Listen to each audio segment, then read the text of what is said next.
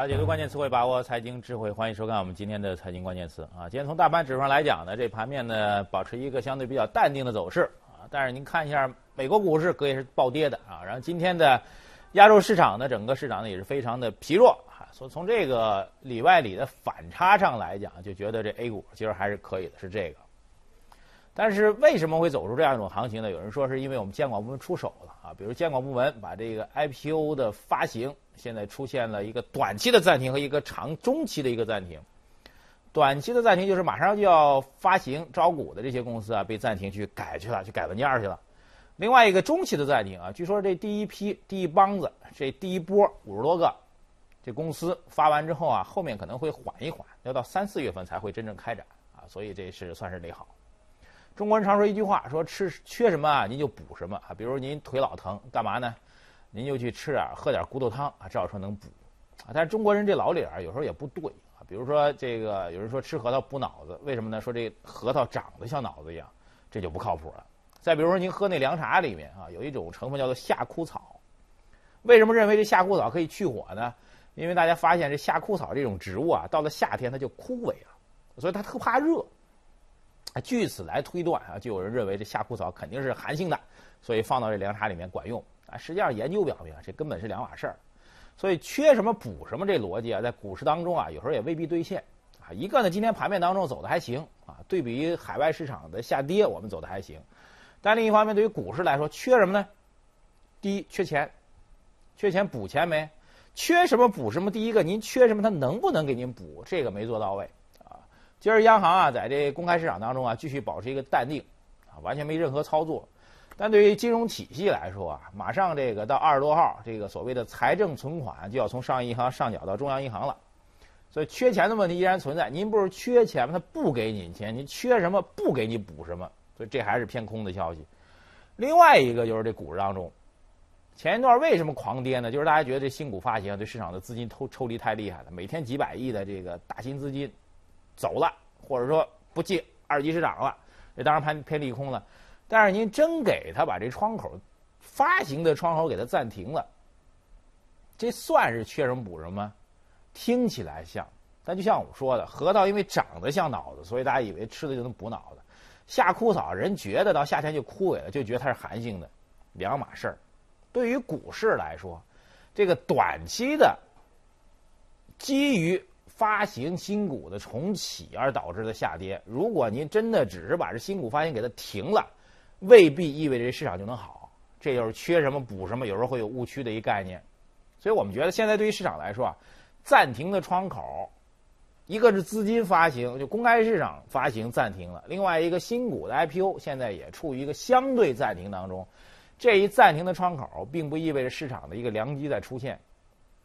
我们节目以前。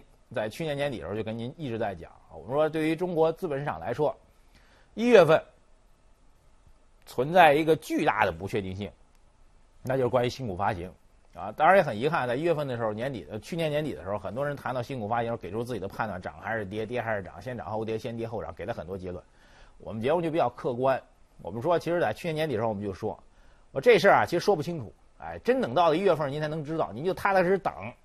谁也不知道证监会会采取什么样的措施。果不其然，您看见没有？这新股发行制度马上就会做一些调整跟变化。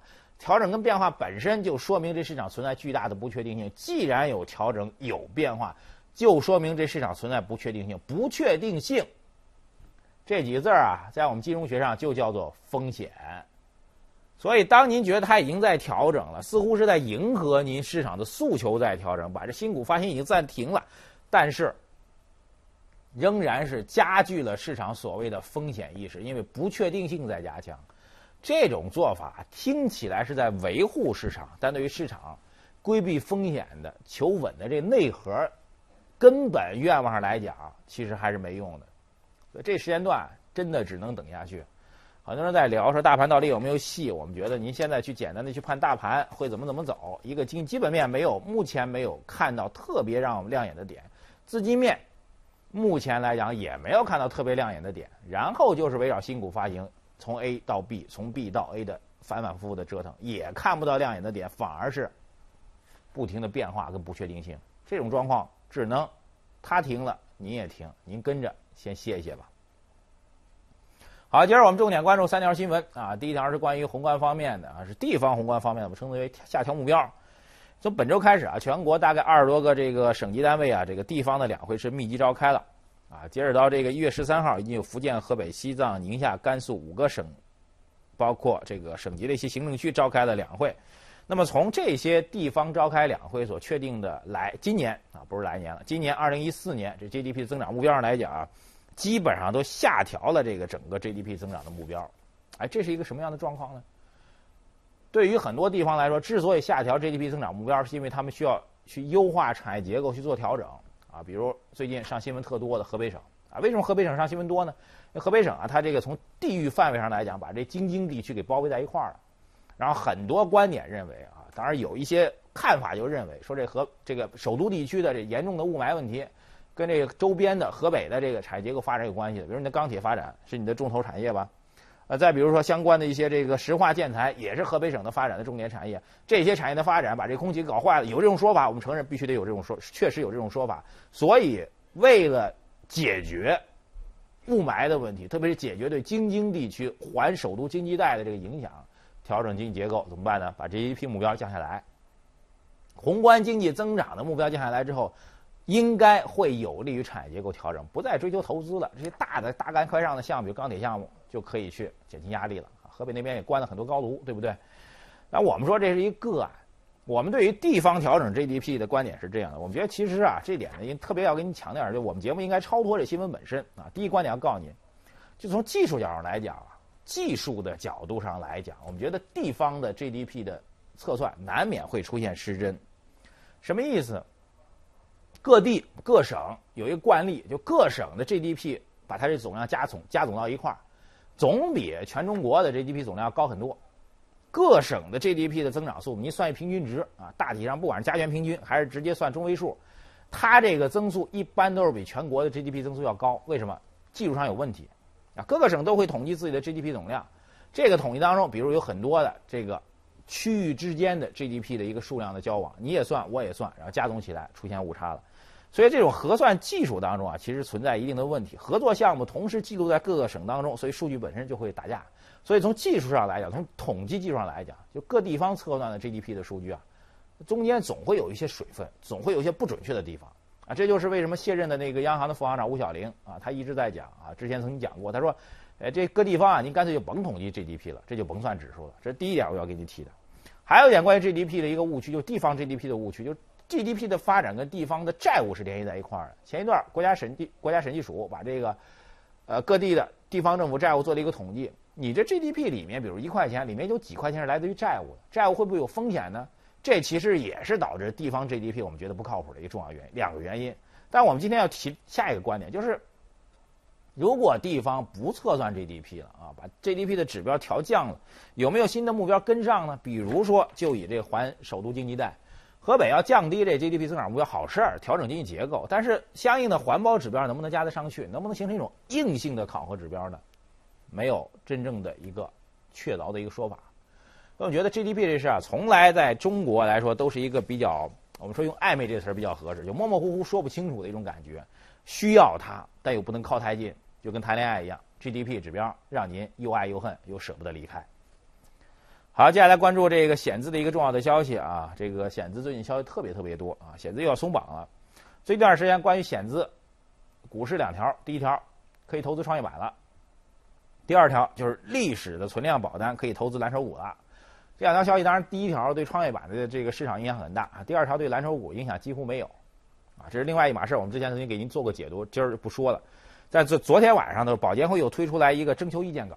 这征求意见稿当中提出关于修改保险资金运用管理的暂行办法，这里面最核心的一个突破就是在这个征求意见稿当中对既有的保险资金的管理办法第十六条当中的一个规定，就是这规定啊非常细，就保险资金啊你拿多少钱去投资什么样的具体标的，比如说投资银行的活期存款、政府债券、中央票据，合计不低于本公司上季度总资产的百分之五，投资于无担保的企业债、非金融非金融企业的债务不得。高于百分之二十，投资于股票和股票型基金的不得高于百分之二十，然后股权类、权益类投资总体上来讲不超过百分之二十五。哎，这是之前有硬杠杆的。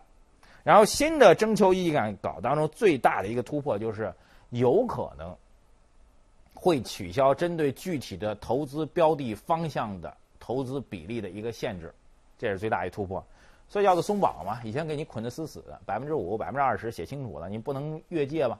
这是一个重要的变化。这种变化，我们首先给它一个比较积极的评价。我们说开放保险资金的这个对外投向的一个管制啊，把这管制放开，我们觉得这是一个市场化遵循的一市场化原则。毕竟市场要在资源配置当中起决定性作用，所以这个改革是非常非常明显的一个进步，而且符合了国际上的一个惯例。因为我们看了国外市场的一个发展的一个状况，就是对于险资的资金的运用的比例基本上是两类，第一类就是完全没有比例的监管。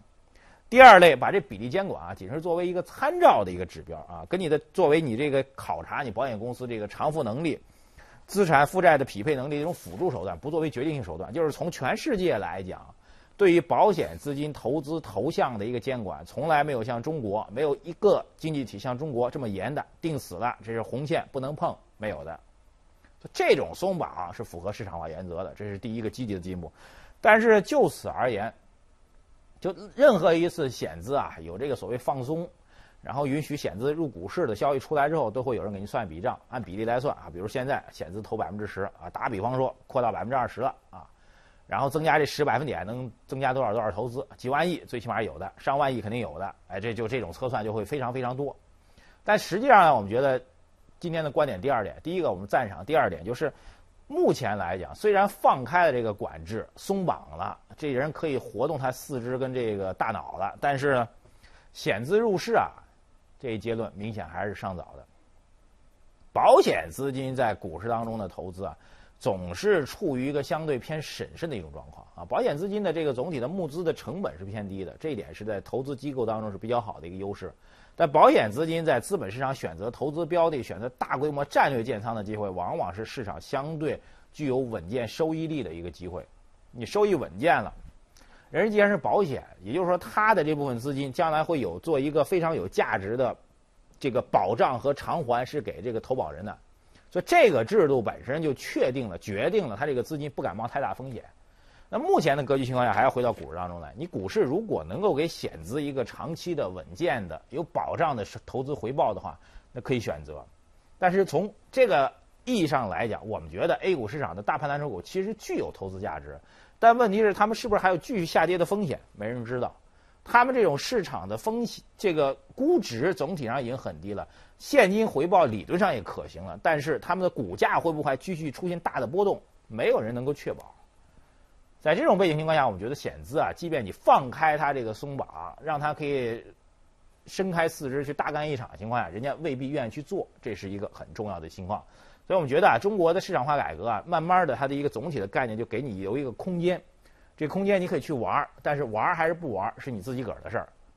监管部门要做的就是你自己去做决定，做错了你也要认，做对了你就赚。目前情况来讲，我们觉得。至少从现在的状况来讲，很难判断险资会大规模的进入到我们的资本市场。下一关题关注于这个房地产的一个再融资的话题啊，这是呃我们看到一个最新的一个相关融资的一个消息啊，就是首批的啊，最早呢从这个去年的时候八月份新湖中保发布了一个定向募资的一个预案之后啊，最后呢大概有四十多家房地产公司啊都上报了这个再融资的申请啊，但是从最新消息上来讲呢，目前来讲是。证监会收到了房地产相关公司再融资诉求的话，他会把这个相关的诉求啊交给这个国土资源部门去审核。而最新的消息来看到的，四十家房地产公司提交了再融资的计划和方案，但是只有一家的房企是定向增发是确定通过了。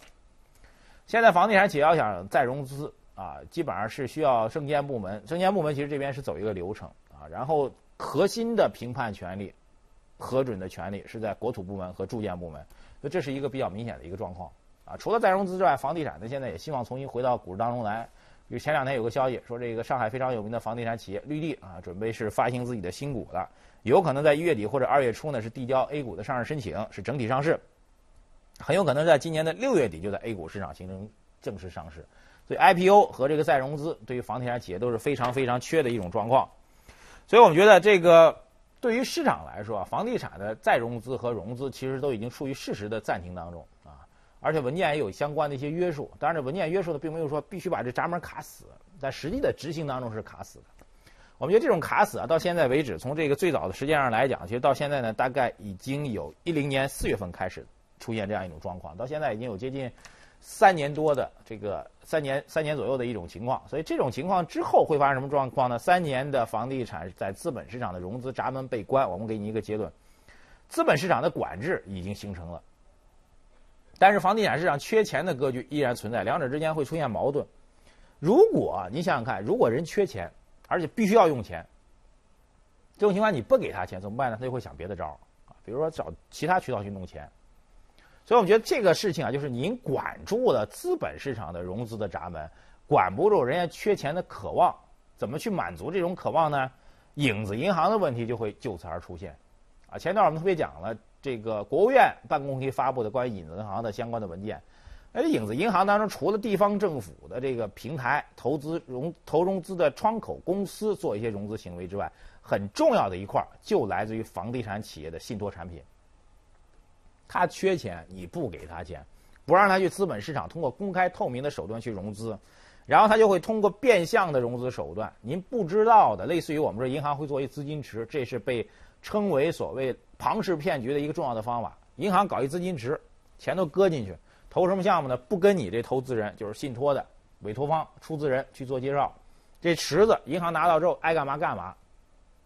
这种模式本身啊，其实是没有资本市场这种融资再融资针对的项目很明确，融资监管也非常非常严啊。我们现在看到监管越来越严了，所以这种影子银行的问题，但是恰恰是因为资本市场的这个公开的、透明的、相对监管比较规范的融资模式被管制之后所导致的问题。市场有需求，你是管不住的。就像我们说的，缺什么补什么。人缺钱，他就要钱，你不让他给钱，不给他钱，他就会想别的去辙去弄钱，而且弄到的钱更多、更可怕、更难以去监管。这是我们看到。其实我们还是呼吁一下，房地产企业的发展对于中国经济来说，其实还是非常重要的。其实适当的放开融资的空间，加强监管，远比让影子银行泛滥要更加重要。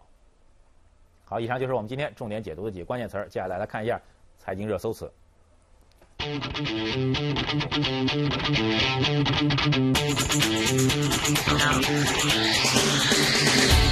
you.